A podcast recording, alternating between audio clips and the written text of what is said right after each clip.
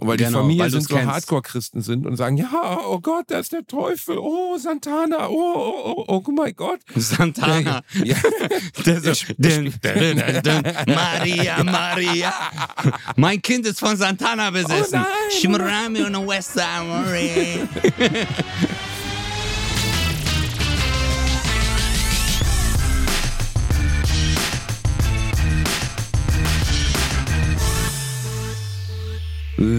Ladies and Gentlemen, willkommen zurück zu einer neuen Folge von Bratwurst und Baklava. Ich begrüße meine kleine verschnupfte Baklava. Özcan Kosa in Karlsruhe. Liegst du da nieder, mein kleiner Ingwerhase? Ich habe keinen Schnupfen, ich habe Bronchitis. Okay? Ich- Benenn das Problem beim Namen. Direkt in your face. Bronchitis. Bronchitis. Oh, das klingt hart. Ja. Bronchitis klingt Bronchitis klingt schon richtig hart, oder? Bro. Ja, du hast dich halt nie geschont. Du bist halt einfach ein Arbeiter. Du bist ein Kämpfer. Du bist jemand, der sagt, ey, für das Publikum opfer ich mich auf. Da kenne ich gar nichts. Da bin Ja. ich am Start. ja. So sieht's aus bei dir. So habe ich es wirklich ja, bis jetzt gemacht, aber ähm, dann hat's mich verrissen, Alter. Mich hat's verrissen äh, und ja, ich habe dann auch mir gedacht, du hast mir jetzt zehnmal gesagt, mach's nicht, mach's nicht. Und dann habe ich mir gedacht, so, ja, wenn's Basti sagt, scheiß drauf. Nee, ich habe, also ich, ich bin genauso wie du. Ich trete auch auf, solange es irgendwie geht. Aber ich hatte bei dir wirklich, also jetzt mal äh, ernsthaft gesagt, ohne Kommi-Unterton, das Gefühl, dass du mal, dass du mal Pause machen musst, weil du wirklich, wirklich krank warst. Du konntest kaum Ja. sprechen bei unserer letzten Aufnahme. Ja, das stimmt. dann habe ich, habe ich an dich appelliert und habe gesagt, Digga, ey, mach eine Pause, sonst wirst du dir ernsthaft schaden. Und selbst dafür musstest du erstmal drei Ärzte aussuchen, die ihnen, die dann irgendwann mal gesagt haben, jetzt mach mal eine Pause. Nee, Kosa. warte mal, warte mal ganz kurz. Ich, hab, ich war ja erst hier bei einer Ärztin, okay? Hier bei mir. Und ich sag Mhm. jetzt mal so, Basti. Die hat zu mir gesagt, Nelke, Ingwer und Kurkuma Ja. in eine Thermoskanne 15 Minuten ziehen lassen und das mehrmals am Tag. Und dann hat die mir noch ein natürliches Antibiotikum aufgeschrieben. Ich weiß gar nicht mehr. Ich schwör's dir gerade. Ich schwör's dir. Weil ich bin zu ihr hin, ich hatte eigentlich einen Termin wegen der Impfung. Weißt du? Weil ich wollte mich, äh, weil ich jetzt wieder ins Ausland reise, eine Hepatitis-Impfung machen. Hepatitis A, B, C, D, E, F, G. Ah, ja, du machst ja diese Ladyboy-Umwandlung. Ne? Dass Genau. Du jetzt endlich, Und dann musst du endlich zu deinem echten. Ah, ja, okay. Ja, guck mal, Bruder, bevor der Pimmel abgeht, Mm. würde ich mir nochmal eine richtig fette Geschlechtskrankheit tun. und dann, äh, nee, und äh, die hat, dann habe ich zu ihr gesagt, ja, aber ist das jetzt keine Bronchitis? Die so, nein, nein, alles gut. Sie nehmen das und dann nehmen sie dieses natürliche Antibiotikum, dann geht's ihm besser. Morok, zwei Tage später, Alter, ich habe aus dem Arschloch geatmet. Meine Lunge, meine Lunge, guck mal, deswegen hat Arsch, der Arsch hat zwei Backen, okay? Warum? Weil wenn irgendwann, Digga, wenn du nicht mehr von oben atmen kannst, wandern diese Lungenflügel Richtung Arschloch und dein. Arschloch ist die einzige Öffnung, durch die du wirklich auch im Geheimen atmen kannst. Deswegen Du, hast alle die geheim. du meinst, du hast die, die chinesische Poratmung betrieben.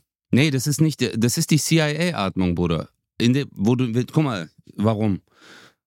Es gibt eine Auseinandersetzung, zack, und du tust so, jetzt so eine Geldübergabe mit CIA und du weißt ja, wie das ist, Basti. FBI, CIA, die gehören alle zusammen. Und dann liegst du auf dem Boden und dann tun die die Hand an deine Nase und sagen, mal gucken, ob er noch atmet. Und dann tust du aber heimlich durch dein Arschloch atmen. Das ist die geheime, weil keiner, keiner legt seinen Zeigefinger auf dein Arschloch und sagt, mal gucken, ob er noch atmet. Das stimmt. Niemand, Es ist- niemand, also in letzter Zeit haben ganz wenig Leute ihren Zeigefinger auf meinen Arschloch gelegt. Aber Ja. wenn, dann habe ich mich immer gefreut. Man darf nie vergessen, dass in jedem Film, den du jemals gesehen hast, jeder Tote, den du jemals gesehen hast, nicht tot war. Du hast alle Leute in jedem Film, den du je gesehen hast, alle nur tot gespielt haben. Ich muss immer, wenn, wenn Leute tot auf dem Stimmt. Boden liegen, ich gucke ja gerade Breaking Bad und da gibt's auch wieder so eine Szene, wo irgendwie zehn Leute erschossen worden sind, die liegen dann tot in der Bude rum, muss ich immer dran denken, dass diese Schauspieler, weil ich meine, du hast ja selber schon mal zumindest so ein bisschen Schauspielerei gemacht, äh, ich habe auch schon mal ein bisschen Schauspielerei gemacht, ähm, besonders Filmszenen dauern ja ewig. Das ist ja nicht so, da sitzt, da sagt ja jetzt kein Regisseur, so, los, Licht ist an, es geht los. Und dann teilweise wartet man ja Stunden. Und du kannst davon ausgehen, wenn du eine Leiche in einem Film spielst, am schlimmsten ist sogar, wenn du vorher gar nicht lebendig warst, wenn du nur eine Leiche bist, Ja. dann liegst du da Stunden. Ich wette, da sind Leute, also bevor endlich der, der Dreh anfängt, ich wette, da sind Leute schon auf dem Boden eingeschlafen, die sie wieder wecken mussten, weil sie gesagt haben, du musst jetzt tot spielen, aber du darfst halt nicht schnarchen beim Totspielen. Geht leider nicht. Bin mir Glaubst ziemlich du, sicher, dass glaubst du, dass einer mal eingeschlafen ist? Ach, Unmengen. Die. Bestimmt, oder? Unmengen Leute eingeschlafen. Ja, 100 Pro. überleg mal, du bist bei The Walking Dead, bist du halt eine Leiche. ja. Ja, aber Du wie ist das in da, Du deinem... hast dieses Gewichse im Gesicht, diese, diese, diese, dieses Leichen-Make-up. Dann irgendwie, vielleicht hast du noch Glück gehabt, du bist bei irgendeiner, bist irgendeiner Szene gestorben, wo du zufällig so halb auf dem Kissen gelandet bist. Ja. Ja, scheiße. Aber äh, es steht in deinem Lebenslauf. Leiche, Bei Walking Dead. Walking Dead und Breaking Bad, äh, dritte Staffel. Äh, glaubst du, die, das schreibt man dann so rein? Was, dass man das in sein Leben, ich glaube ehrlich gesagt, als Schauspieler schreibst du alles in deinen Lebenslauf. Also da würde ich dann halt gucken, dass ich, ja, also wenn ich jetzt Toter bei Walking Dead wäre, dann würde ich natürlich, und ich wäre einfach nur einmal im Hintergrund so über so ein Bahngleis gelaufen oder so eine Scheiße, dann würde ich natürlich schon ein bisschen übertreiben mit meiner Rolle. Ne? Dann würde ich schon sagen, ja, also ich war der, der sabbernd Rick Grimes gebissen hat. Genau, das bin, ja, gucken Sie mal hier. Ja, das, Ich- ich ja, glaube- das. Ah, du bist sehr klug, Basti. Dankeschön. Wo ich in Köln lebe, da gibt's eine Schauspielschule um die Ecke. Und das ist eigentlich nur ein äh, leerstehendes Ladencafé, wo mal eine Bäckerei drin war. Einfach nur so ein trister Raum, da stehen acht Stühle im Kreis. Und da hat irgendein findiger, unerfolgreicher B-Schauspieler gesagt, ja, ich bringe jetzt mal anderen Leuten bei, wie so unerfolgreiche B-Schauspieler werden. Und ich laufe dort, oder C eher, und laufe dort öfters an diesem Fenster vorbei und sehe diese ganzen Jacquelines und Julians, wie sie da, da sitzen und davon Und dann ging träumen. die Tür auf und der Besitzer ist raus, hat dich angeguckt, hat gedacht, hey, du siehst sehr erfolglos aus, komm doch rein. Genau.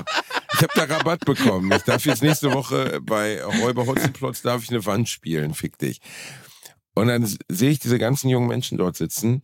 Und ich habe echt ein bisschen Mitgefühl.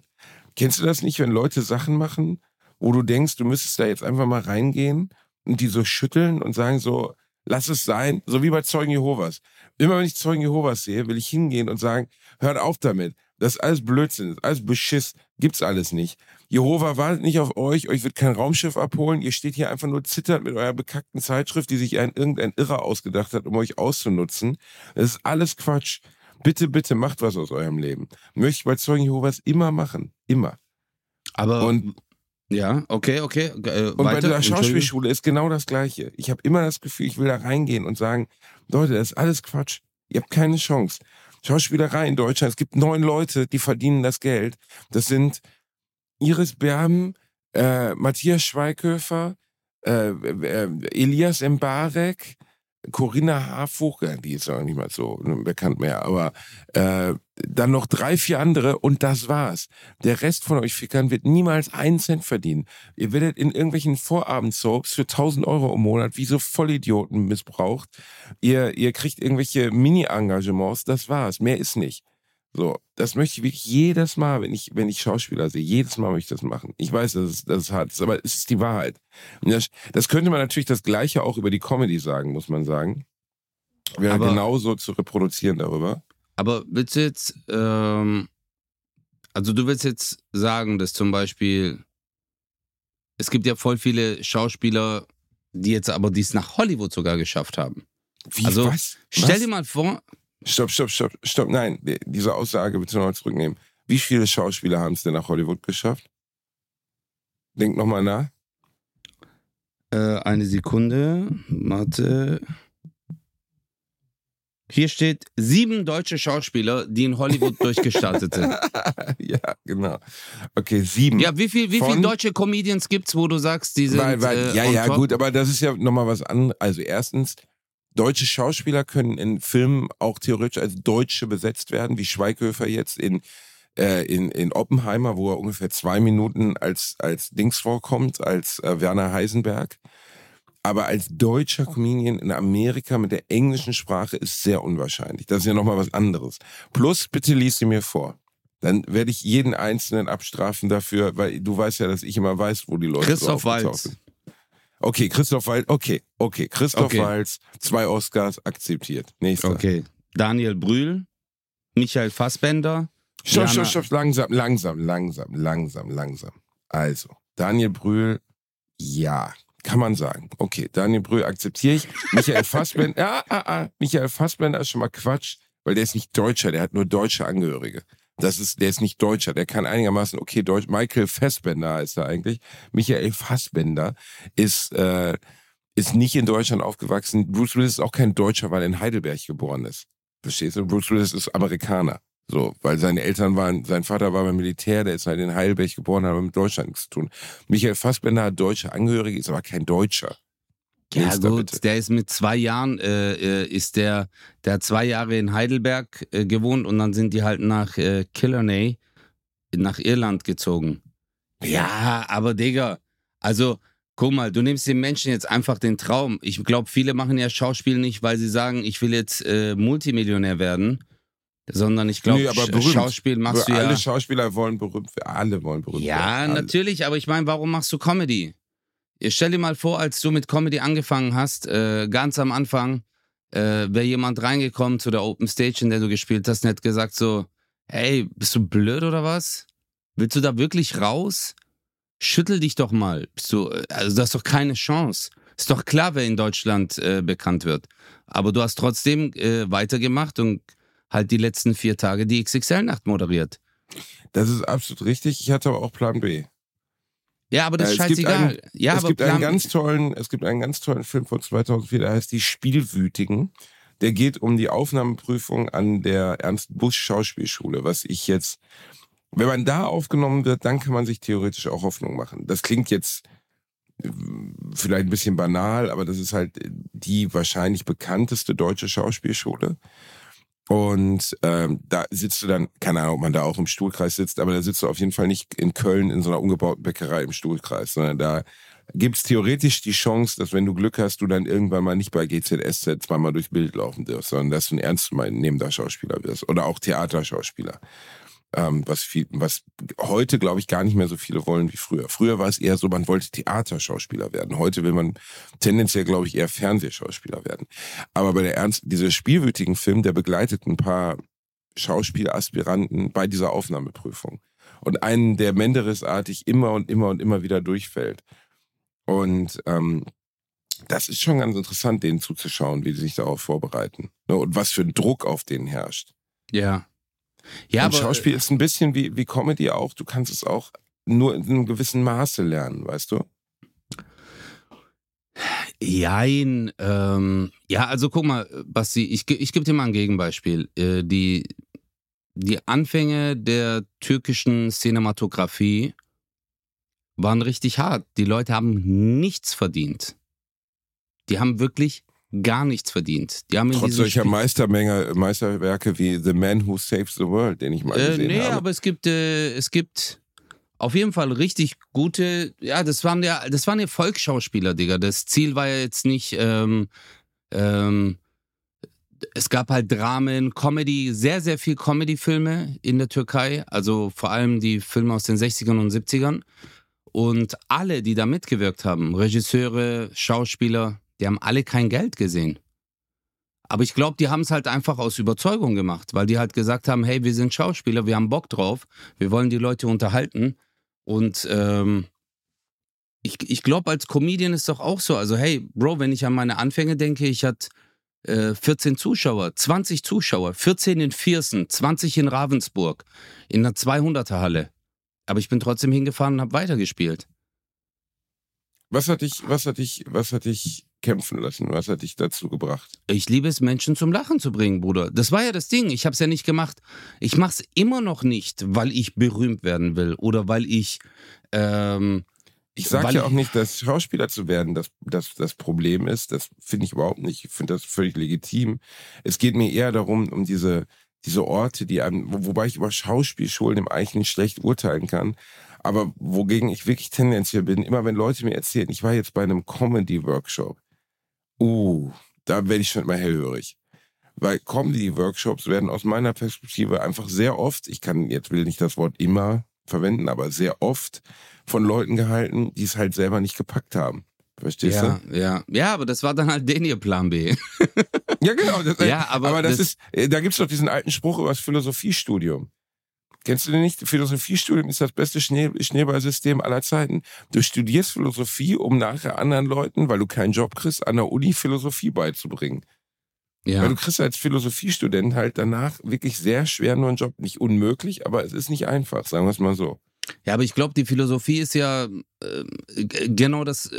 Also man kann ja sagen, äh, okay, wobei Philosophen in der alten Griechisch, also bei den alten Griechen, puh, das waren ja schon, viele waren ja davon schon Wohlhabende. Also es war ja schon Leuten, denen es gut ging. Ähm, aber äh, ich meine, du warst damals halt auch arbeitslos. Also Philosoph heißt ja arbeitslos, aber das Ding Heißt ist, das das? ja, Philosophie heißt im Griechischen übersetzt Hartz IV. Hm. Nein, aber Basti, ähm, Philosophen hatten früher eine andere Bedeutung, aber heute ist das ein Absolut. Studium, wo du dann, weißt du, hast du, hast du schon mal irgendeinen Firmenboss gesehen, der gesagt so, Alter, wir brauchen hier noch einen Philosophen. ja, Alter, wir haben, wir haben, hier läuft's einfach gerade nicht. Wir haben, wir haben gerade 17 Arbeitsausfälle. Oh Mann, die Maschine muss repariert haben. Haben wir einen Philosoph? Ist schon mal einer im, im, im Flugzeug umgefallen? Und dann ist, äh, sind Leute aufgestanden, haben gebrüllt, haben wir hier einen Philosophen? Gibt's hier irgendwo einen Philosophen, der uns helfen kann? Nein, ist halt nicht. Philosophen machen, Philosophen Doch. machen halt Podcast mit Markus Lanz. So, so ist halt mit Philosophen, verstehst du? nee, es gibt ja, äh, also Philosophen arbeiten viele in Firmen, Bro. Ich weiß, nicht viele, aber sie arbeiten in Firmen. Ja. Ja, also gerade wegen der äh, Unternehmensphilosophie etc. Das wird ja, aber halt auch generell die Kommunikation, wie wollen wir nach außen auftreten. Ähm, ja, aber Bruderherz, ich sag's mal so, für mich war es immer der, mein Motor war immer die Menschen zum Lachen zu bringen. Immer. Guck mal, auch jetzt, als ich diese Shows abgesagt habe, die äh, drei Stück, mein Herz hat geblutet, Alter. Ich war hier zu Hause, ich so, scheiße, was ist mit den Leuten? Fuck, Alter. Du weißt, wie ich bin als Mensch. Ähm, ich will mich immer um andere kümmern äh, und will immer wissen, wie es euch geht. Weißt du, wenn ich mit Leuten abhänge oder so. Äh, und so ist es halt auch mit Zuschauern. Und ich denke dann die ganze Zeit zu Hause, fuck, fuck, fuck, fuck, fuck. Jetzt haben die abgesagt, jetzt haben die vielleicht einen Babysitter gesucht, jetzt haben die ein Hotel gebucht. Äh, wie machen wir das jetzt, weißt du? Und Hast du denn solche Rückmeldungen bekommen von Leuten? ja, einer hat mir geschrieben wegen, äh, einer hat mir geschrieben wegen, also eigentlich 99,99999 Prozent mega. Ähm, also alle haben gesagt, gute Besserung, Özcan, zieh dich zurück, weil viele wissen ja auch, dass ich wirklich sehr oft Nie krank Absage. auf die Bühne gegangen bin. Sehr Ja. oft, Bruder. Also ich habe echt mal kurz Revue passiert. Ich habe immer, wenn ich krank war, gespielt. Und ich kenne diese Situation mit Ingwertee äh, auf der Bühne. Aber ich hatte einfach Schiss jetzt, Alter. Ich hatte wirklich einfach Schiss, dass mein Körper äh, sagt No und dann ich einfach, äh, ja, umkipp. Ja, Zusammenkrappe, ja. Und weißt du, was Da krass halt ist, Bruder? Aber Äh, was hat dir jemand geschrieben? Ja, der eine hat dann, äh, der eine hat geschrieben, er hat äh, Hotel gebucht für 150 Euro und dass ich das nächste Mal bitte früher absagen soll. Was für ein Äh, Arschloch. ja, ich, ich war dann auch so, ähm, nee, wann ein Ausweichtermin ist irgendwie so und ich sollte doch bitte das dann früher Bescheid geben. Aber da habe ich mir auch gedacht, so, hey Bro, ich bin halt krank, weißt du, was soll ich machen? Also, ich glaube, man kann es den Menschen ja nicht übel nehmen, weil für die besteht ja nur den, den ihre Beziehung zu dir. Weißt du, die sehen ja nur, ja, aber sind die noch Beziehung- nie krank gewesen oder was? Noch nie? Doch, der, doch, typ, aber- der Typ ist noch nie krank gewesen. Doch, aber der hatte diese Situation nicht, Basti. Guck mal, er sieht nur mich. Ich sehe an dem Tag 1000. Verstehst du? Der hat diese Umkehr, versteht er nicht. Oder hatte das noch nie. Er hat nur einen Dialog, ich habe 1000 Dialoge an dem Tag. Und das ist ja das, was viele Leute äh, auch. Ähm, beste Kommentar in Wetzlar. Ich habe ja da noch richtig krank gespielt, Bruder. Und ich habe Hm. zwei Stunden äh, gerockt. Einer hat bei Eventim geschrieben, hey, Show war richtig lustig, ich habe mich kaputt gelacht, aber äh, es war irgendwie zu kurz. Und dann habe ich mir auch gedacht so, Ja. hey Leute, hey, du kannst es Menschen nicht recht machen, Basti. Das ist so krass. Also vielen Menschen kannst du es, aber die allermeisten feiern es ab und äh, supporten einen auch. Und auch wenn man krank ist, sagen die dann halt, und es tut dir einem auch leid.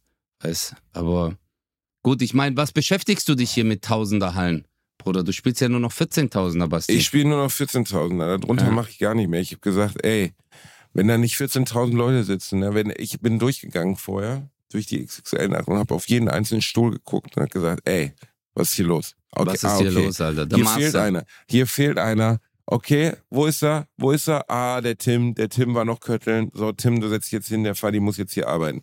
Nein, natürlich nicht. Aber ähm, ich hatte, es waren sehr, sehr gute Nächte, muss ich wirklich sagen. Also es ist sehr gut für mich gelaufen. Ich habe wirklich nichts vergessen. So, das fand ich Sehr erstaunlich. Also ich habe wirklich nichts vergessen, was ich. Das klingt jetzt bescheuert. Ich habe nichts vergessen, was Oh, ich sagen nee. wollte. Also ich kann fühlen, was du sagst, was du Ja, damit sagen ne, willst. also ja. man, man vergisst einfach, besonders bei Shows, wo viel Druck drauf ist, vergisst man einfach Material manchmal. ja. Klingt jetzt total doof, aber du erzählst eine Nummer und das, das ist ja für viele Leute, dann sagen die, äh, du erzählst jeden Abend das Gleiche. Nein, du erzählst nicht jeden Abend. Die Künstler sind völlig unterschiedlich. Wir hatten ja an dem Abend Künstler auf der Bühne, die haben wirklich vier Tage lang bis zum Atmen, bis zur Bewegung ihres Auges jedes Wort gleich erzählt. Und dann haben wir Künstler auf der Bühne, die nenne ich dann lieber als die anderen, weil ich möchte die anderen nicht in die Pfanne hauen, wie Thorsten Sträter, der, der da so, einen- so einen labbrigen Zettel hat vor 15.000 Leuten, rausgeht und einfach auf einmal so, ja, ah, da vorne hat einer eine Mütze auf und dann erzählt er einfach zehn Minuten über die Mütze und das ist brüllend lustig. Ne? Also das muss man Ja. halt können. Bei mir ist es eine Mischung aus beiden so. Ich erzähle manchmal das Gleiche und manchmal bin ich spontan. Bei so einer großen Show ist aber bei den Sachen, die du gleich erzählst, natürlich super wichtig, dass du nicht was vergisst, was du weglässt. Zum Beispiel, Nummern bauen ja aufeinander auf. Und bei mir gibt es eine Pointe, wo es darum geht, dass ich am Ende eine Unterhose anhabe. Wenn ich das aber vorher nicht erzählt habe, funktioniert der ganze Gag am Ende nicht. ja.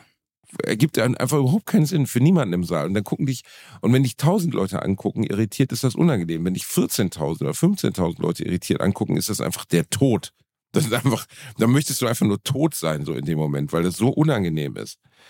Und ähm, das ist mir nicht passiert. An vielen anderen gerockt auf jeden Fall. Ich glaube, ich habe es, ich glaube, ich habe es gut gemacht, ja. Also Ja? ich habe sehr viel Komplimente bekommen. Geil. Aber auch da hast du so Situationen, die einfach undankbar sind. Wir hatten ja bei der letzten Show eine TV-Aufzeichnung. Es war dann eine TV-Aufzeichnung. mhm. Und dann kamen sie irgendwie zu mir und sagten, ja, geh drauf jetzt. Äh, die, die Pause ist jetzt um. Ich so, äh, ähm, Leute, äh, da sitzt keiner. Ja, aber wir können nicht anders. Wir sind ja jetzt äh, schon im Verzug und wir zeichnen zwar mit Verzug auf, aber so und so. Und dann musste ich raus, obwohl wirklich ungelogen, von den 14.000 Leuten waren 5.000 noch nicht da. Ach du Und Scheiße. das war wirklich unangenehm. Weil die ja auch noch kamen, während ich laberte. oh. und- Oh, das war, das war wirklich, wirklich unangenehm. ja, aber das ist, das, das ist halt das Showbusiness, Basti. Und ich meine, Ich sollte einen Gewinner aus der ersten Reihe küren, der hatte Karten fürs nächste Jahr gewonnen und der war gar nicht da. Aber was TV-AZ war, musste ich so tun, als wenn ich mit ihm rede. okay, das ist heftig. Das Und- ist äh, multiple Persönlichkeitsstörung. Ja, äh, ja wirklich. Das, Das ist, war wirklich, Wow. wirklich unangenehm. Wo du so denkst, so, oh Leute, ernsthaft, muss ich das jetzt Ja. wirklich machen? aber das ist nicht Oh, deine nee. Schuld, das ist die Schuld der Redaktion, die dann äh, auf jeden Fall in Erwägung ziehen muss. Was wäre denn, wenn derjenige nicht da ist in der Pause? Äh, was ist denn, wenn vor den Toiletten der 14.000 Personen Halle viele Leute sich anstellen, weil alle vielleicht pinkeln oder kakanieren Genau. müssen? Also, Aber, aber das ja. weißt du ja selber, wie beim Fernsehen auch, ähm, ohne Ja. jetzt über irgendjemanden hier negativ herzuziehen. Am Ende baden wir immer aus, was die Leute sich ausdenken. ja, Show must go on. Genau, du bist der, der vorne steht, wo die Leute dich irritiert angucken. Was macht der denn jetzt hier eigentlich schon? Hä, warte mal, wir sind doch alle noch auf Klo. Ähm, das war so unangenehm, weil auch alles, was ich da erzählt habe, komplett ins Nichts ging. Das Licht war noch an. Also, das war wirklich scheiße. Das hat überhaupt keinen Spaß gemacht. Aber wie du gerade sagtest, Show must go on. So ist es halt. Ne? Aber Basti, jetzt die wichtigste Frage für mich, nach all diesen XXL-Nächten, ich meine, da waren ja 14.000, äh, zweimal Köln, gell, das sind 28.000. Hm. Und in Oberhausen waren es wie viel? Zwölf? Je, jeweils 12? Mhm. 12.000 in Oberhausen? Ich glaube schon, ja. Nee, es sind 8.000, oder? Nein, das ist größer. Das ist größer. Okay, also über wir- 10 auf jeden Fall. okay 52.000 Personen. 52. 52.000 Personen. Du warst Hm. der Moderator, der Motherfucker of the people from the system. Wen hast du weggehauen? Alle. Alle, Ich hab oder? sie- ich hab's ich hab gewusst. Bruder. Ich hab. Hey, Basti, das, jetzt bist du angekommen, Bruder. Ich Genau. habe sie alle weggehauen. Ja, das wollte ich, genau das wollte ich hören. Bam! Jeden, der rausgelaufen ist. Tag, hier. Ich habe ihnen allen gegeben. Du bist ein Spinner. Du bist so ein Ba- ja, du hast geantwortet, ich habe allen gegeben. Warte mal. Ja, was heißt denn weggehauen? Meinst du, ich habe irgendeine mitgenommen? Nein, natürlich nicht. Ich habe Ja, einfach nein, nur meinen Job gemacht, wie ein Profi. Aha. Aber ich war, ich war schon, also da merkst du so Professionalisierung. Ne? Ich war sehr lange in meiner Kabine vorher. Mhm, Das ist sehr Habe auch professionell, ja. nicht, nee, aber ich habe jetzt nicht, früher habe ich da noch irgendwie so ein Teamgespräch und so und hey Leute und heute gehen wir alles und so. Das funktioniert bei Comedians aber gar nicht so gut, weil sowieso alle auf sich selber gucken. Und Okay. dann habe ich, habe ich hinter den Kulissen gewartet. Dann wurde geklopft, dann habe ich noch zweimal Back in Black von ACDC auf den Ohren gehört. Also per Kopfhörer. In meiner anderen Kabine hatte ich sogar einen Bluetooth-Lautsprecher. Und, Und was für ein ähm, Lautsprecher? Ich hab's. Einen Bluetooth-Lautsprecher, fick dich. Und dann, dann bin ich wirklich einfach ohne Verzögerung auf die Bühne gegangen, so ohne nochmal irgendwas zu machen. Und Maschine.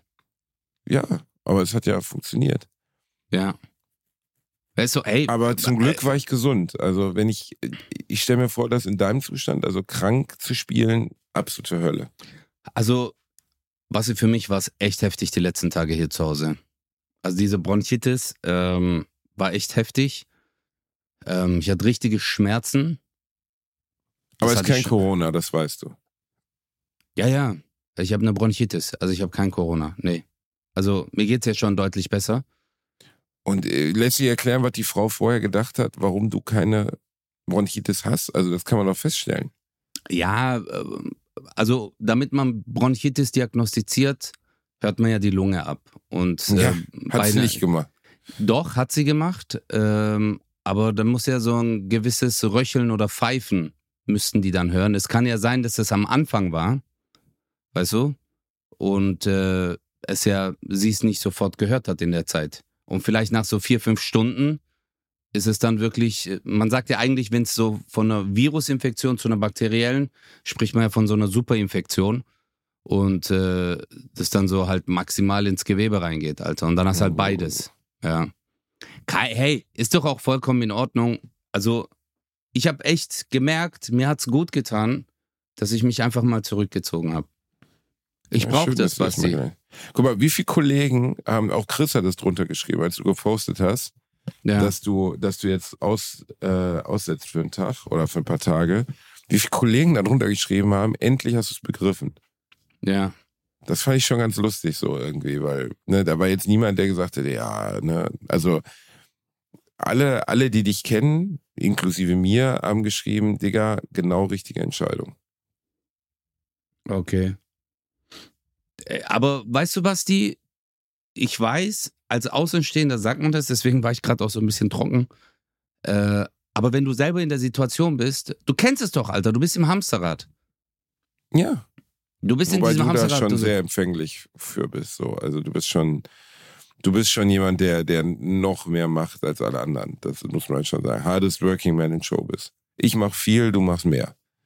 Und ähm, das ist, das, soll ich das jetzt als Kompliment nehmen oder? das ist ein Kompliment, ja. Das ist durchaus als Kompliment Ist das, gemeint. ist, das, Ähm, ist das ein Kompliment, was man, also unter Comedians, ja. Unter welchen Bedingungen, äh, welche Berufsgruppen wäre dieses Kompliment jetzt nicht angebracht? äh, Bombenräumer. Okay, Ich, ich mach viel, du machst mehr. ja. Du, glaubst du, ma- du machst zum Spaß, wenn, we- weißt du, die Bombe ist schon entschärft, aber da ist noch ein Draht und du denkst so, heute mach ich einfach mal mehr. heute, mach heute mal- mach ich, aber Heute mach mal einen mehr. glaubst du, Pros, Prostituierte sagen das auch so? Also ich, also du ich habe, also ich arbeite ja schon viel, aber du, Genau, ich, ich, ich denke, da gibt es auch Gedankenprozesse, wie im Sinne von, mache ich heute nur einen oder, oder gehe Ja. ich jetzt zum Subway und lass mir ein Sandwich Ja. belegen. Ich glaube, dass das am Ende wenn es, wenn es unter kontrollierten Bedingungen stattfindet, also jetzt hier nicht Zwangsprostitution und so, ein Job ist wie jeder andere. Also ich glaube, dass äh, natürlich nicht genau wie jeder andere, es gibt da schon ein paar eklatante Unterschiede, aber dass für, wenn du diesen Job machst, selber, ähm, es wirklich eine ganz normale Routine wird irgendwann, den du, die, der du nachgehst. Ich glaube nicht, dass die meisten, in Anführungszeichen, Berufsprostituierten da weinend in sich zusammengesunken jeden Abend nach Oh, der, nach der na. Arbeit sitzen. Da würde Nee, ich nee, mich, nee, da würde ich mich nicht zu sehr aus dem Fenster lehnen. Also, also, äh, nee, also, Nee, nee, Boah. auf jeden Fall tun die das nicht. Also äh, definitiv, es gibt ja auch eine Prostituierte, die twittert ähm, aus ihrem Leben, noch relativ jung ist, die äh, hat mir irgendwann mal, hat sie mich irgendwo in einem Tweet auch erwähnt und ähm, ich habe das geliked. Ich weiß ehrlich gesagt leider jetzt gerade nicht, wie sie heißt. Ähm, die beschreibt völlig nüchtern aus dem Tagesgeschäft, was, was Leute sich wünschen, was für absurde Absolut, Gespräche man manchmal ja. führt. Also äh, jetzt zu behaupten, dass alle, das ist ein Job, der von Nein, nein, unglaublich nein, nein. vielen Menschen gemacht, dass die alle abends heulend über der über dem Waschbecken hängen. Ich spreche jetzt von von Menschen, die da in Anführungszeichen sich für entschieden haben. Das halte ich für übergriffig, denen das zu unterstellen. nee, aber Ich, ich, spreche glaube, nicht von Leuten, die dazu gezwungen werden. Das ist Ja. nochmal was ganz anderes. ich weiß, aber ich glaube immer, wenn man äh, über etwas spricht und dann so ein, äh, so kollektiv etwas darstellen möchte, ist das, glaube ich, schon ein Fehler. Also wenn man dann sagt, ja, ich glaube nicht, dass alle, ich glaube nicht, dass so, natürlich gibt's da welche, Digga, Ich glaube nicht, dass alle ist ja nicht kollektiv, sondern ich glaube, das ist ja Ja. genau das Gegenteil von kollektiv. Ich habe gesagt, das gilt nicht für alle. ja, Ich kann, ich, ich kann nicht, ich kann sehr schlecht bis gar nicht äh, darüber urteilen, ähm, also was ich, die Individualperson denkt, aber ich glaube nicht, dass jeder, jede, ich glaube, dass, dass es viele Prostituierte gibt, die, für die das wie ein normaler Job ist, mit normalen Arbeitszeiten. Ich glaube, die in so, so, so, ähm, organisierten, wie nennt man das, Mietwohnungen oder so arbeiten, die haben ganz klare, die haben Arbeitszeiten. Das ist eine Arbeit für die. Das Arbeit, du kündigst, äh, du, du musst ja in Deutschland mittlerweile auch angeben. Es ist ja eine Arbeit, die du anmeldest. Du kannst ja als Prostituierte steuerpflichtig arbeiten. Wie das genau gemacht wird, kann ich nicht genau begründen, weiß ich jetzt nicht. Ähm, äh, hast, du, also, hast du mal das gegoogelt, einfach mal, um zu gucken, wie, wie wenn du jetzt Nein, damit aber- anfängst. aber nein, aber äh, Nein, ich glaube Basti. nur, dass die wenigsten dir eine Quittung ausstellen. Also verstehst du? Ich glaube nicht, dass man dann zu Prostituierten geht und die sagt dann so, ja, willst du heute mit Bewirtungsbeleg oder ohne? Und dann, äh, damit ich das nachher auch beim Finanzamt einreichen kann. du kannst Verstehst du? beim Finanzamt einreichen. du, kann, du kannst als Kunde Du den Besuch kannst bei einer Prostituierten als Finanzamt Jetzt, jetzt kommt äh, ein Freund von mir, der war beim Steuerberater und der hat halt mit internationalen Firmen zu tun und äh, die haben halt über Ausgaben und so geredet und dann hat er gemeint, ja, sie könnten die ja auch mal ähm, zu, also wenn sie das dann mal möchten, die einladen zu Prostituierten etc. Und wenn sie sich das dann quittieren lassen, dann könnten sie das absetzen. Hat er mir so gesagt. Äh, Ich weiß nicht, ob es stimmt, aber er hat gemeint, der Steuerberater hätte zu ihm gesagt, äh, weil er ist auch aus allen Wolken gefallen, der so, Bruder, hätte ich das gewusst, hätten wir schon so Scheinfirmen gegründet mit Kumpels, wo wir uns gegenseitig einladen und das abschreiben. Aber ähm, äh, tatsächlich könnte man irgendwie abschreiben. Worauf ich eigentlich hinaus wollte, Basti, oder was ich sagen wollte, wegen der Behauptung. Natürlich gibt es Frauen, die sich dazu entscheiden, ähm, diesem Beruf nachzugehen und auch total happy sind. Aber ich glaube halt auch, dass es bestimmt auch Menschen gibt, die da mittendrin sind und sich sehr unwohl fühlen. Weil ich meine, das, natürlich, das ja, habe ich, ja, das hab ich ja durch meine Formulierung exakt so formuliert. ja, nur halt, äh, das nicht alle klar da weinend, aber ich glaube, warum ich da eingehakt habe, war, wenn jetzt zum Beispiel jemand nach außen spielt, hey, alles geil und hm, hm, ja, guck mal, oh, ich mache richtig fett Geld und ich habe heute das und die Kunden wollten das. Das ist das Bild, was sie nach außen trägt. Aber du weißt nie, was, äh, wie es innerlich in ihr abgeht. Ja, das weißt du aber bei keinem Job. Das weißt Ja, du auch das, nicht. genau, das meine ich ja auch in der Äh. Comedy. D darauf wollte ich hinaus, weil guck mal, wie oft gehen wir raus und alle denken, boah, geil, geil, geil. Aber du weißt nie, dann kriegst du halt von einem mit, was, was er auf einmal für Probleme hat, wie es ihm wirklich geht. Äh, und dann denkst du dir so, shit, hätte ich nie im Leben gedacht. Weil es Das- nicht alles Gold, Das was ist ja bei jedem, also das versuche ich, aber ich glaube, umso älter man wird, umso mehr checkt man das auch, dass die Welt mehrere Ebenen hat. Ne? Und ähm, also, dass jeder sein, es gibt diesen schönen Satz von Robin Williams, äh, verurteile die Menschen nicht für ihre, für ihre Handlungen, jeder hat seinen eigenen Kampf zu kämpfen, den du nicht siehst. Ist kein Ja. genaues Zitat, aber ungefähr so. Und ich glaube, dass es auch genauso ist. Also, äh, natürlich, es gibt auch einfach Arschlöcher auf der Welt. Fertig. Punkt. Ne? Es gibt Arschlöcher, die laufen überall rum. Ähm, manche wählen AfD. Es gibt Arschlöcher. Aber viele Menschen, die unfreundlich sind, die nicht einfühlsam sind, die auf sich selbst bezogen sind, ähm, deren Hintergründe, warum sie so geworden sind oder warum sie jetzt gerade so sind, weißt du nicht. Du siehst immer nur den Momentausschnitt. Ne? Und das macht es schwierig. Ja. Aber wie ist das für dich? Guck mal, jetzt mal ehrlich.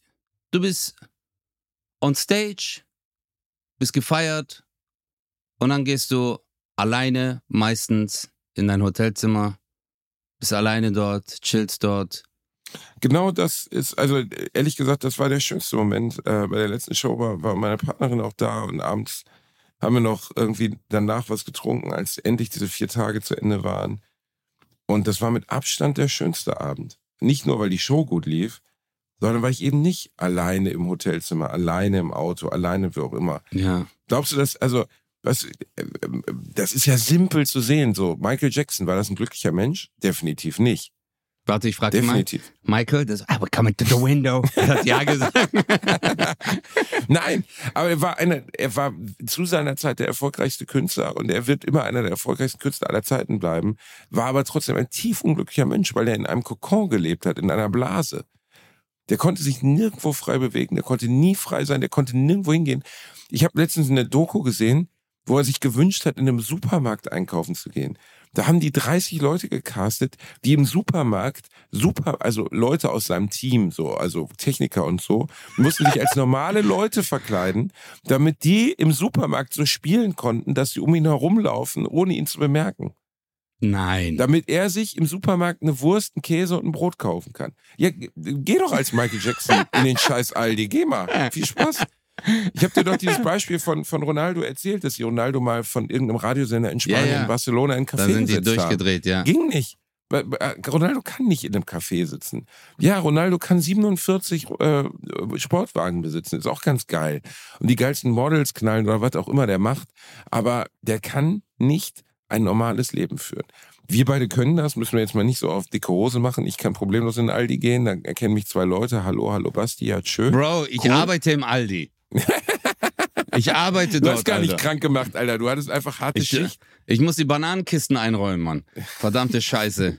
Genau. Ich, ich habe äh, keine andere Wahl, aber ja, Aber du weißt, was ich meine, ne? ja, Und- natürlich. Wir hatten ja auch, guck mal, wir haben ja schon oft über Fame gesprochen, wir haben über Erfolg geredet ähm, äh, und auch äh, über Misserfolg. Aber ich glaube halt auch diese Ängste, die man äh, hat, weißt du, das spielt ja alles so in diese Kiste ein, so. Weißt du, das, das legst du ja alles, all deine Erfahrungen, die du hattest, aber auch all die Ängste. Und dann guckst du immer in diese Kiste rein und denkst dir so, ja, okay, okay, das will ich nicht verlieren.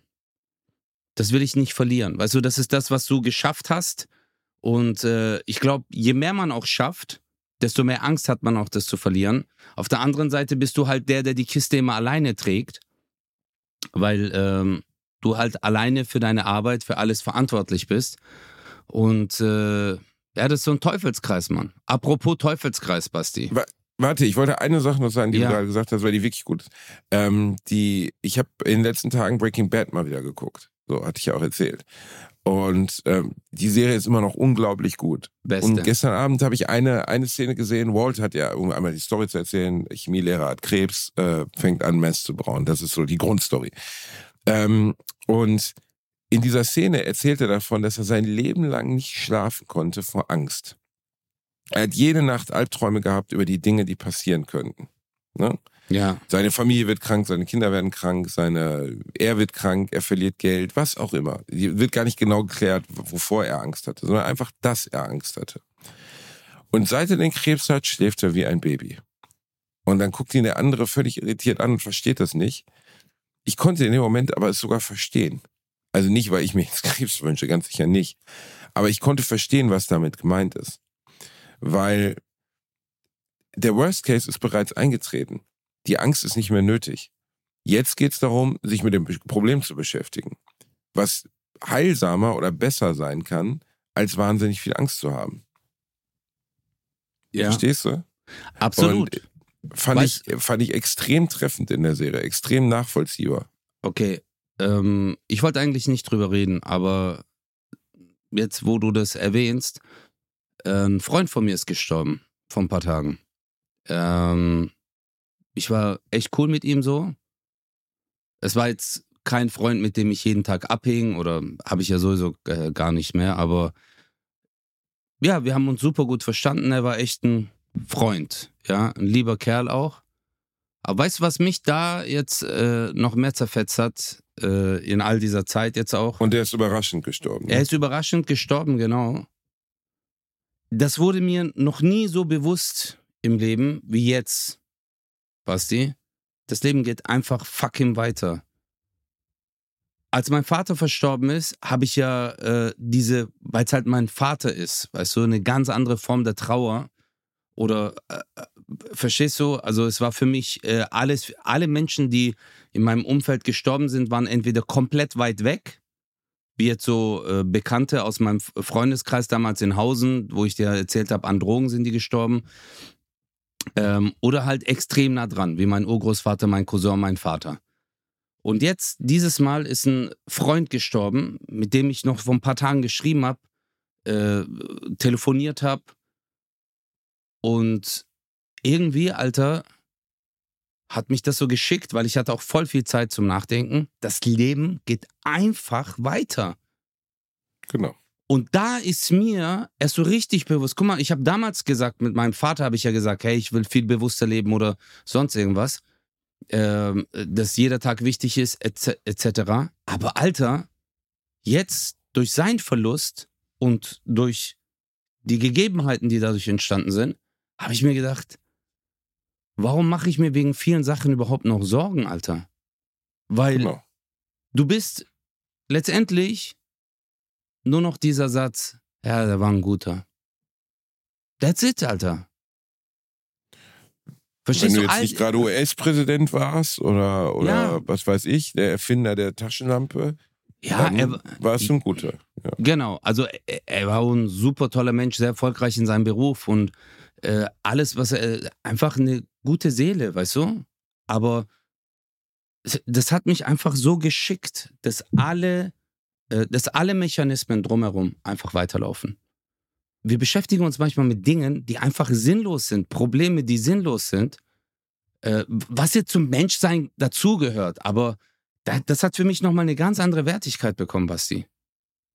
Es ist. Ist, äh, ist fuck so. It. Also, ja. ja.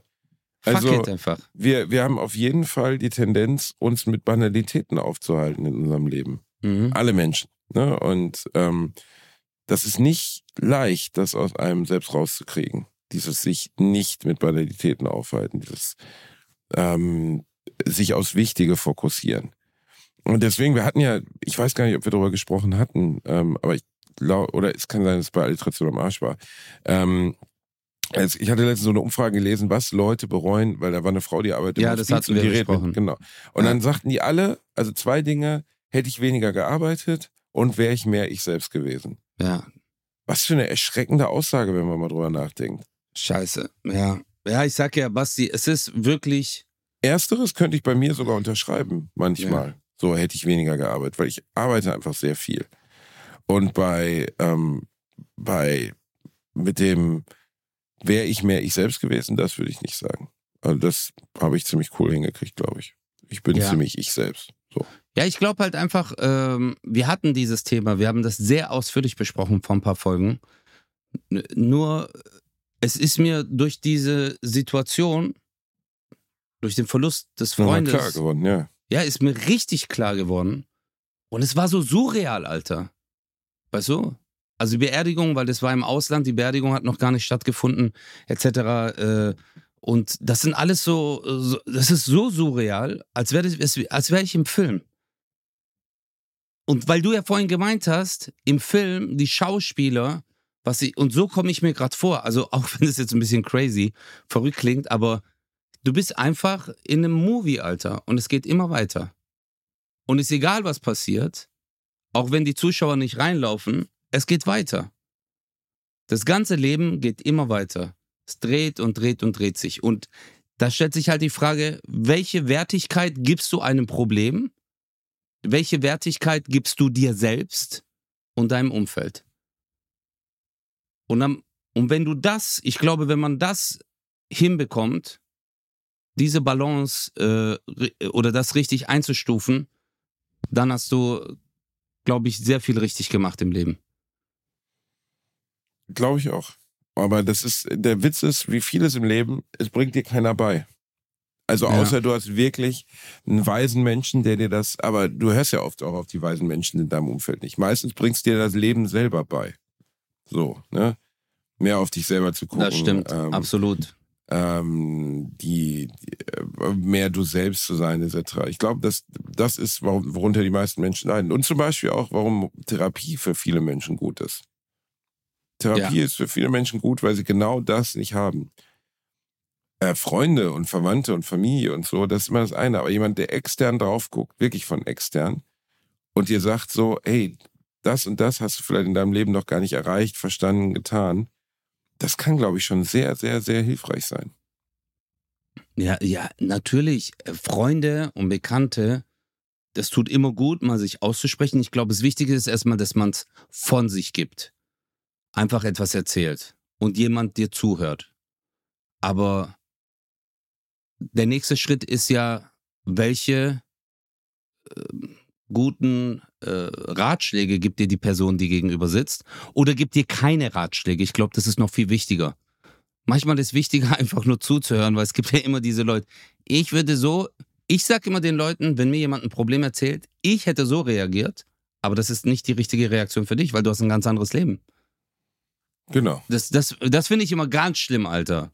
So Freunde, die ihren, ähm, wie sagt man, ihre Meinung aufzwingen wollen und sagen, dass sie jetzt das und das, ey, du kannst, klar, es gibt manche Sachen, die sind ganz klar.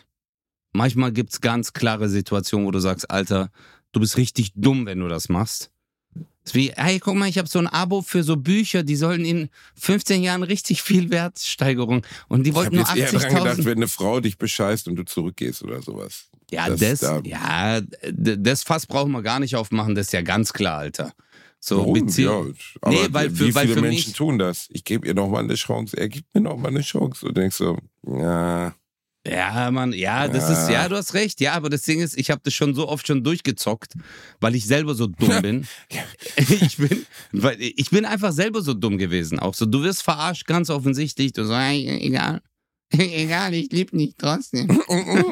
Entschuldigung, es tut mir leid, dass du meinen besten Freund gefickt hast. ja, du machst ja. ja, boah, das ist so mies, Alter. Aber was, was das meine ich, deswegen meine ich auch, Alter. Weißt du, manchmal bist du in diesem Film und dann denkst du, jetzt sagt gleich ein Regisseur, Cut, okay, das war sehr gut, aber ähm, könnten wir das jetzt nochmal so machen? Ey, das Leben, Digga, das Leben ist voller filmischer Situationen, weil Filme sich ja, weil Filme, wenn sie gut sind, sich aus dem Leben bedienen. Ja. Ich erlebe immer wieder Situationen, wo ich so denke, wow, das ist.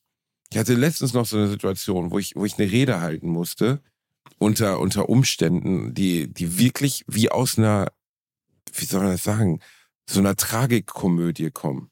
So, ja. Weißt du, wo du so denkst, so krass, ey, das, was, oh Mann, ey. das ist so absurd, er ist so privat, um die Details zu erzählen, aber es war wirklich so, das könntest du problemlos in vier Hochzeiten und einen Todesfall reinpacken oder in Notting Hill oder so und keiner mhm. würde sagen, oh, das ist aber unrealistisch. Ja. Einfach genau so gewesen, wo du denkst, oh, boah, ey, das verlangt wirklich viel. Das Leben, Basti, das Leben ist ja eigentlich auch Schauspiel. Guck mal, in, jetzt, jetzt guck mal, jetzt schließen wir den Kreis. Du wirst Schauspieler. Und Schauspieler suchen sich ja ihre Rollen auch aus. Ist ja jetzt nicht so, dass du ja, sagst, wenn sie erfolgreich sind. Wenn sie nicht genau, erfolgreich ja, sind, spielen sie auch gerne eine Teetasse im Hintergrund im Notfall. Genau, aber wenn du erfolgreich bist, du suchst dir deine Rolle aus. Aber ist das Leben nicht genauso? Dass du dir die Rolle in dieser Welt aussuchst. Wenn das Leben ein Film ist, ist der Beruf, den du dir aussuchst, das ist die Rolle wie in diesem Film. Bro, du suchst dir die Rolle des Comedians aus. Und der andere sagt, heute suche ich mir die Rolle des Zuschauers aus. Ich gehe dorthin. Weißt du? Und setz mich hin. Also ist ja eigentlich ein Szenario, was da entsteht. Weißt du? Und ich lasse das jetzt mal auf mich wirken. Außer, dass halt die Sachen nicht abgestimmt sind. Äh, dass man weiß, was jetzt kommt vom Text. Das, das ist halt bei Schauspiel, vor allem bei so Comedy, finde ich das richtig heftig, die Reaktionen und wie echt die sind. Oder auch bei so Liebesdramen. Oder gerade wenn jemand stirbt und jemand weint und du nimmst es dem voll ab, Alter. Oder Forrest Gump, voll traurige Momente, wo ich selber geweint habe. Weißt du, wo ich mir gedacht habe, äh, Und dann wurde dir klar, äh, Tom Hanks ist gar nicht zurückgeblieben. Das ist Multimillionär, der Bastard. Und er kann gar nicht so schnell rennen. Aber Vielleicht schon. Naja, also zumindest was, was jetzt Fähigkeiten anbelangt. Also ein richtig guter Schauspieler, das ist schon krass, so, ne? ja, Weil- Das ist übrigens eine der Sachen, äh, aber da haben wir auch schon mal drüber gesprochen, Unterschied zwischen Schauspielern und Comedians. Wir verkaufen uns selbst. Schauspieler verkaufen ein leeres Glas in das, was reingegossen wird. Und deswegen sind viele Schauspieler, wenn du sie in Interviews siehst, ich habe mir so viele Robert De Niro Interviews angeschaut, die sind wirklich einer der geilsten Schauspieler aller Zeiten, kann man sagen, was man will. Also über Robert De Niro gibt es nicht zwei Meinungen. Das ist einfach einer der besten Schauspieler, die je gelebt haben das ist der ist aber ein wirklich langweiliger Typ in Interviews. Und äh, das hat mal irgendein Schauspieler zu mir gesagt, der erfolgreich ist. Er sagte so, ey, umso leerer wir sind, umso mehr kannst du auf uns projizieren, wie auf eine Leinwand. Und das ist natürlich irgendwie schon krass, weil bei Comedians ist genau das Gegenteil. Umso voller wir sind, umso besser sind wir. Ja, aber auch ja, bei manchen, weil die Sache okay. ist ja auch, äh, ja, aber du musst ja auch was erleben als Comedian. Du, du bringst ja das Erlebte im besten Fall, wenn du es selber geschrieben Mit, hast. Genau.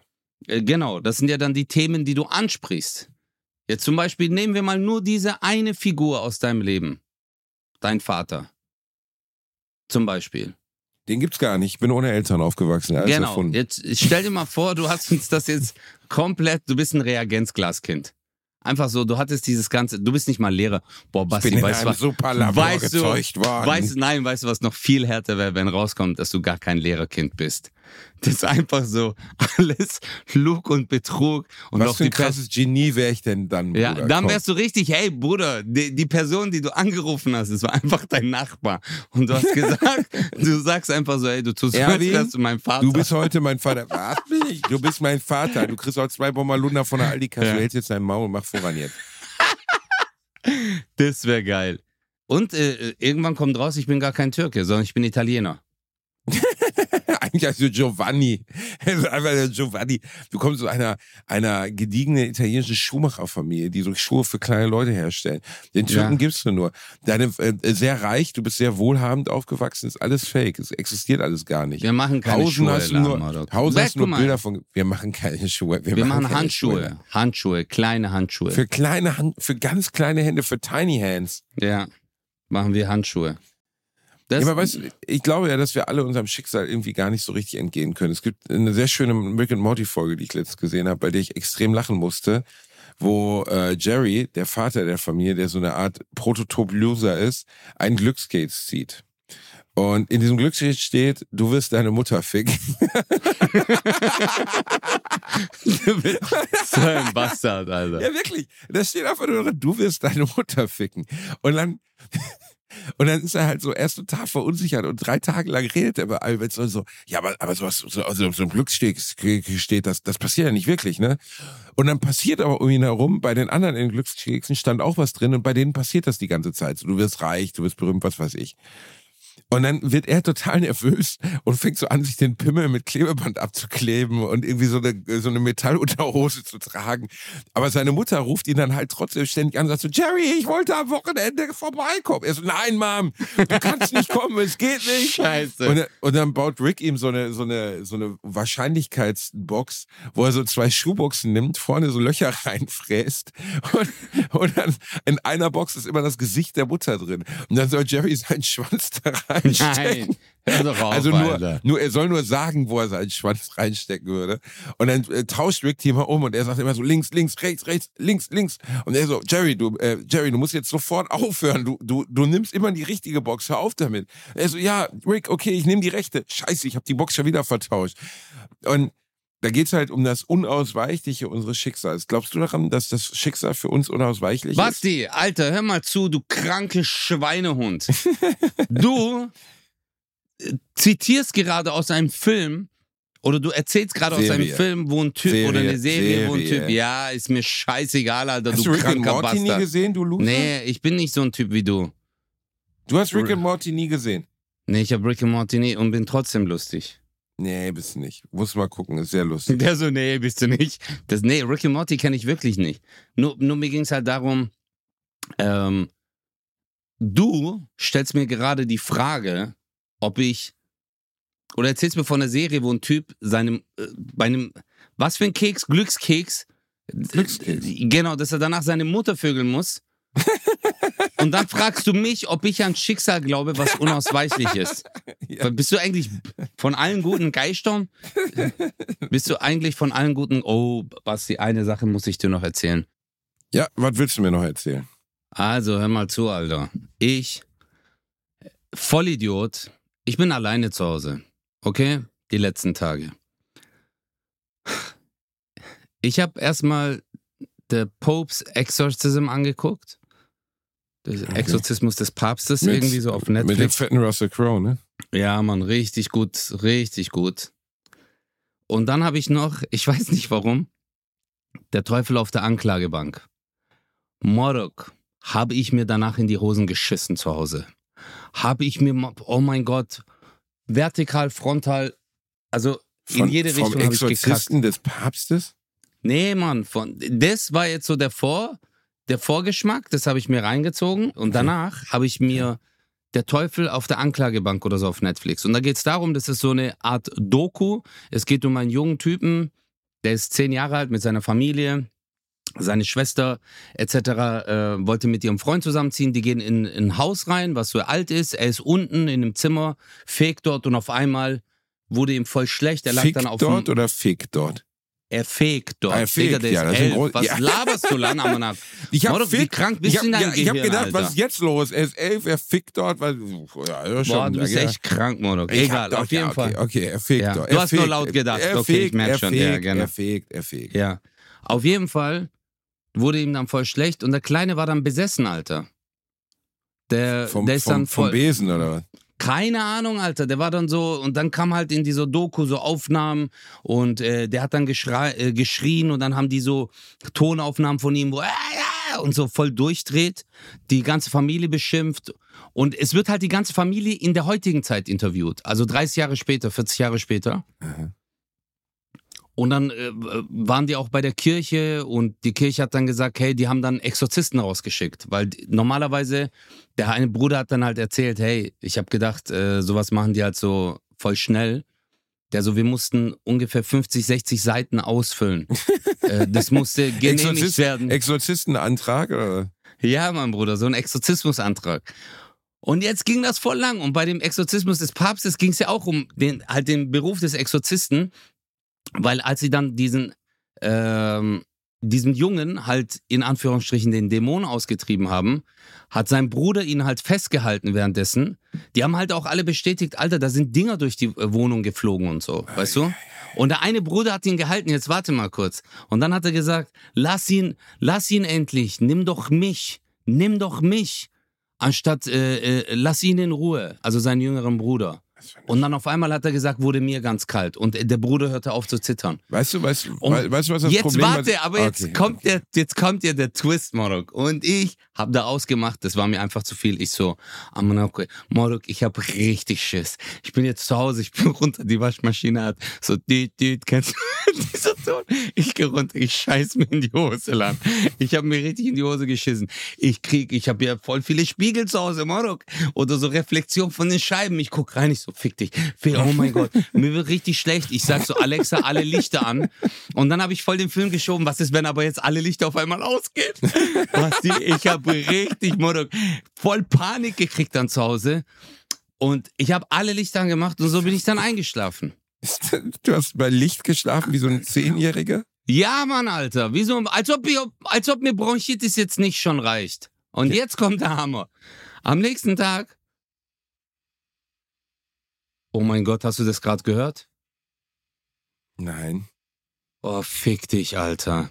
Das hört man jetzt gerade nicht. Warte, ich gehe mal mit dir in diesen Raum. Hörst du das? Ja. Das hat man jetzt auf dem Mikro nicht gehört. Scheiße, Alter. Oh mein Gott. Guck, genau das meine ich. Weißt du, was es gerade war? Das ist die Filteranlage fürs Wasser. Die tut einmal im Monat.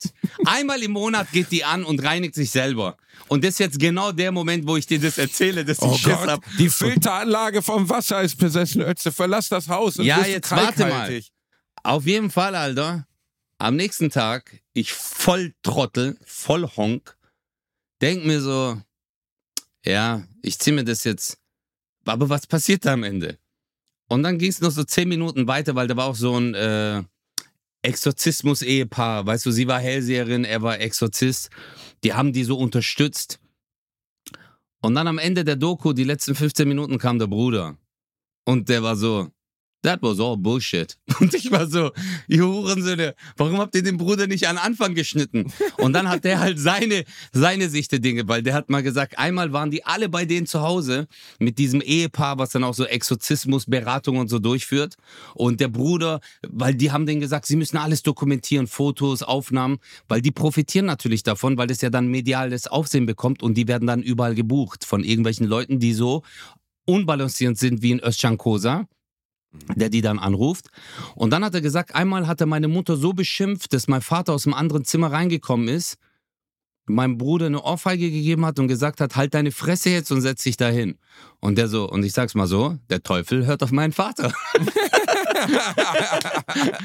Aber dann war ich so, Digga, ich hatte Was so für eine Schiss. geile Doku ist das denn, Digga? Das ist, Ja, ja, Mann. Ist ja wie am Ende, als wenn nochmal ein Zurechnungsfähiger ins Bild läuft und sagt, seid ihr Ja. eigentlich alle bescheuert. Das ist ja, Ja, super. so, so war's auch. So wie bei äh, Die Ritter der Kokosnuss. wo wo weißt dann am Ende klar wird, dass es einfach nur irre sind. Okay. Ja. Aber das Ja, aber das wollte ich dir noch sagen. Ich habe mir jetzt in die Hosen geschissen, Alter, äh, vorgestern noch. Das ist eine schöne Geschichte. Wie heißt, wie, wie, wie heißt die, die Doku? Die Doku heißt äh, Der Teufel auf der Anklagebank oder so, warte. Ja, das Problem an so Besessenheitsstories ist immer, dass die Leute aus den besessenen Familien, also wo zufällig einer Exorzismus bekommen muss, sind leider die Eltern immer christliche Fundamentalisten, nicht mehr alle Tassen im Schrank haben. Verstehst du? Und das, ähm, also bei normalen, also bei Indios im südamerikanischen Urwald, da gab es noch keinen Exorzismus. Weil da glaubt keiner an sowas. Verstehst du? Sowas passiert immer nur bei Leuten, die dran glauben. Deswegen ja, glaube die ich glauben nicht halt an andere. Sachen, Motto. Die Ja. glauben halt an. Ja, Äh, ja, voll- aber wenn du an nichts Ich weiß, glaubst, du passiert meinst, sowas ja. auch nicht. Verstehst du? Ja. Dann, dann existiert das halt einfach nicht. Es funktioniert nur, weil du dran glaubst. Und weil die Genau, Familien weil du's sind so. Hardcore-Christen sind und sagen, ja, oh Gott, da ist der Teufel, oh, Santana, oh, oh, oh, oh my Gott. Santana. Ja, Der so, dun, dun, dun, Maria, Maria. Mein Kind ist von Santana besessen. Oh nein, Shimrami the West Maria. oh Gott, Glaubst du, Gitarre. Car Carlos Santana würde Teufelsaustreibung machen? Überleg mal. Ja, Der würde reinkommen so. Dun, dun, dun, dun, dun. Das ist your P. Dun, dun.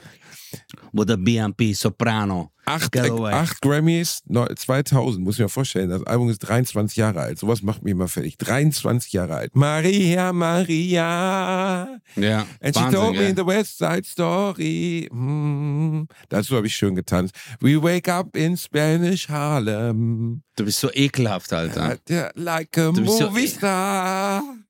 Maria, Tschüss. Maria. Das war Bratwurst und Baklava. Eklige kannst einfach nicht She mehr told enden. me Ciao. West Side Story. Mm. She told me the West Side Story, genau. Ah, like a Spanish Harlem. Oh, like a movie star. Oh, schön. Schönes Ende. Schönes Ich schwör's dir, ich würde mir so wünschen, dass du, dass du irgendwann so erfolglos wirst, weil ich dann dir sage so, hier hast du 500 Euro und jetzt sing. Und dann ich würdest du dich nicht- selber ficken, weil ich hätte es auch umsonst gemacht. Maria, Maria. Die Donny West Side Story. Ciao Leute, das war Bratwurst und Baklava. Willst du dir noch einen kann- Song wünschen? Ich kann noch einen. Ich kann jeden. Ist mir Komm, scheißegal. ein, ein, ein The boys are back in town. The boys are back in town. Uh, Das kenn ich nicht. Wie, the Mach mal boys are back in town. mach mal Conga. Rollers, du Arschloch. Such dir noch einen. Mach Conga von Gloria Estefan. Das kann ich nicht. Ich weiß Als nicht, ob du geht. die anderen Lieder davor konntest, du Ich hässlicher ich Alter. weiß nicht, wie das geht. Sag Wel- eins, das ich kenne. Ja, Conga. Come on, we rise to the Conga, don't you come French. don't- Sag eins, Okay, das ein ich Lied. kenne. Sag eins, das ich Okay, kenne. ein. Hm. Ähm, warte, lass mich ganz kurz überlegen. Äh, eins, Always. Warte mal, das ist von Bon Jovi. Ich muss eine andere Tonlage. boah, ich habe gerade gedacht, du machst Whitney Houston bei einem Schlaganfall, Alter. Ich dachte, I will always love you. Always. Wie geht das denn nochmal? I'm with you. Nee, wie geht das denn nochmal?